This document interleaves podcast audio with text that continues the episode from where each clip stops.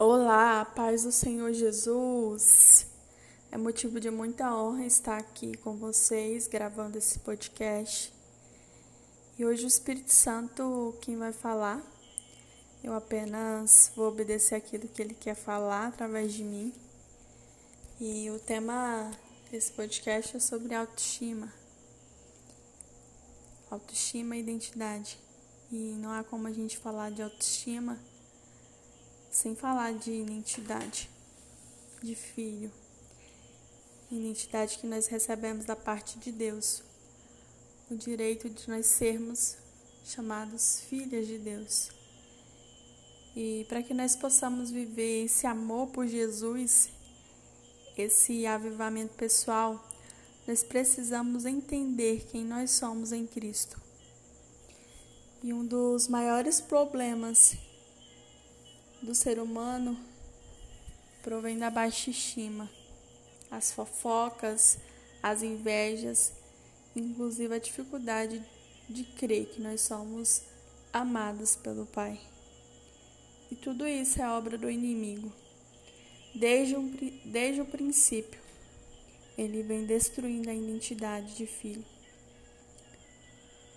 A autoestima sem equilíbrio, ela gera orgulho e vitimismo. E foi isso que aconteceu. O inimigo ele se elevou demais a ponto dele invejar e querer o lugar de Deus. É tão importante nós sabermos quem nós somos em Cristo, porque sabemos que nós somos filhos de Deus. Aqui, quem sabe que é filho? Mas às vezes a gente não vive isso. Mas por que, que a gente não vive isso? Porque a nossa autoestima muitas vezes foi marcada pelo pecado. E o maior problema é que ele causa traumas, sentimentos de inferioridade, de baixa estima, de culpa, de se sentir um objeto, de se sentir inferior. E quando nós recebemos a Cristo como Salvador e cremos nele e na sua entrega de sacrifício na cruz por nós, nós recebemos dele a nossa identidade de filhos de Deus. E Deus deseja se relacionar com filhas. O problema é que quando nós não temos nossa identidade restaurada, não sabemos se somos filhas ou se somos servos. E a palavra de Deus ela é, ela fala que são duas coisas distintas. Com o filho nós podemos agir como servos, sem que isso afete na nossa identidade. Mas como servos, nós nunca teremos a identidade de filho. Em João 15, 15 diz: Já não chamo servos, porque o servo não sabe o que o seu senhor faz. Em vez disso, eu tenho chamado amigos, porque tudo o que ouvi de meu pai eu tornei conhecido a vocês. Deus, ele quer ativar a sua identidade de filha, sua autoestima. Os servos não têm relacionamento com os seus senhores, não experimentam da vida deles de seus segredos, de suas heranças. Como filhos, somos herdeiras e participantes em tudo. Deus deseja se relacionar com vocês, filhas. Se você ainda não entendeu quem você é, herdeira, você ainda não viveu a plenitude do seu direito no Pai. Em Cristo Jesus, o seu documento de identidade espiritual está registrado com o sangue que você é filha do Deus Pai. Não aceite menos que isso. Não aceite nenhuma condição e posição que não seja de filha, pois foi isso que Jesus estabeleceu na cruz do Calvário. Você é filha do Aba, você é filha do Aba. Essa é a tua identidade. Louvado seja o nome do Senhor, paz e graça. Em Romanos 8,37, a Bíblia vai dizer assim: que mais em todas as coisas somos mais que vencedores por meio daquele que nos amou. Aleluia. Eu quero te dizer que em Cristo nós somos mais que vencedores. Em Cristo Jesus você é mais que vencedor. E muitas das vezes você se pega questionando a Deus sem parar. Por que, que isso aconteceu comigo? Por que, que eu estou vivendo isso agora? Eu quero te dizer que não há nada, absolutamente nada, que foge dos olhos do Pai. Tudo que acontece na sua vida tem um propósito. Há um propósito. E nós não podemos questionar Deus. Quero te dizer que para toda vitória existe uma guerra. E para todo milagre existe um processo que você tem que passar por esse processo. Um processo difícil. Eu quero te dizer que a situação não está perdida. Não está sem direção. Deus, Ele está no controle. Deus, Ele está no controle da tua vida. Amém? Aleluias, louvado seja o nome do Senhor, graça e paz, mulheres que edificam. Eu quero profetizar, declarar sobre a sua vida uma palavra de libertação que vem da parte do Senhor. Quero te dizer que há poder no nome de Jesus. O nome de Jesus tem poder. O nome de Jesus tem poder. E eu declaro na autoridade que há no nome de Jesus que toda obra maligna, que todo mal, todo trabalho, que toda marra feita contra a tua vida, contra a tua família, seja desfeita, seja anulada, seja cancelada, no poder e na autoridade que há no nome de Jesus. Que toda obra de macumbaria, de feitiçaria, que todo demônio que tem trabalhado contra o teu casamento, contra a tua vida, seja anulado, seja cancelado, seja repreendido em nome de Jesus. O Espírito de Deus passa na tua casa e retira todo o mal. Retira todo o mal, todo todo mal todo demônio que tem trabalhado na tua vida sentimental, na tua vida financeira, no teu ministério, te pedido de crescer, de progredir no Senhor. Eu repreendo no nome de Jesus. Eu cancelo no nome de Jesus. Em nome de Jesus. Em nome de Jesus. Em nome de Jesus.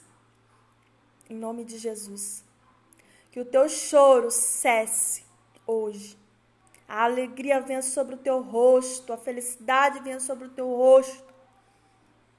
Eu vejo mulheres tristes, cabisbaixas, com a dor profunda no peito. E o Senhor traz o renovo para a tua vida hoje, em nome de Jesus. A tua vida financeira que está amarrada, o Senhor desamarra hoje. Há um novo tempo do Senhor sobre a sua vida, sobre a sua casa, no nome de Jesus. Amém? Você recebe? Diz amém.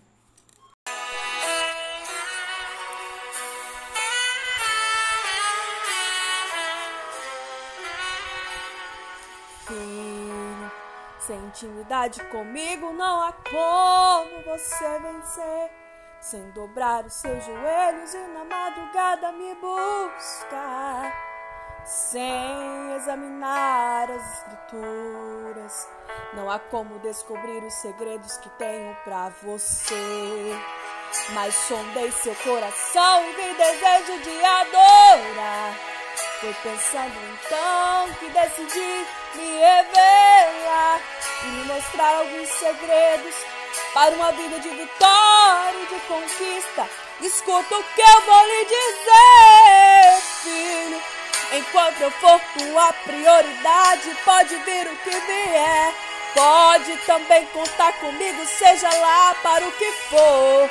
Mil cairão ao teu lado e dez mil à tua direita, mas você não será atingido, terá livramento.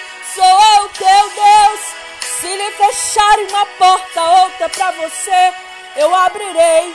De preferência onde não tem parede, só pra mostrar que sou Deus na tua vida, sou Deus na tua história e ninguém irá sentar à mesa enquanto com glória eu não te honrar.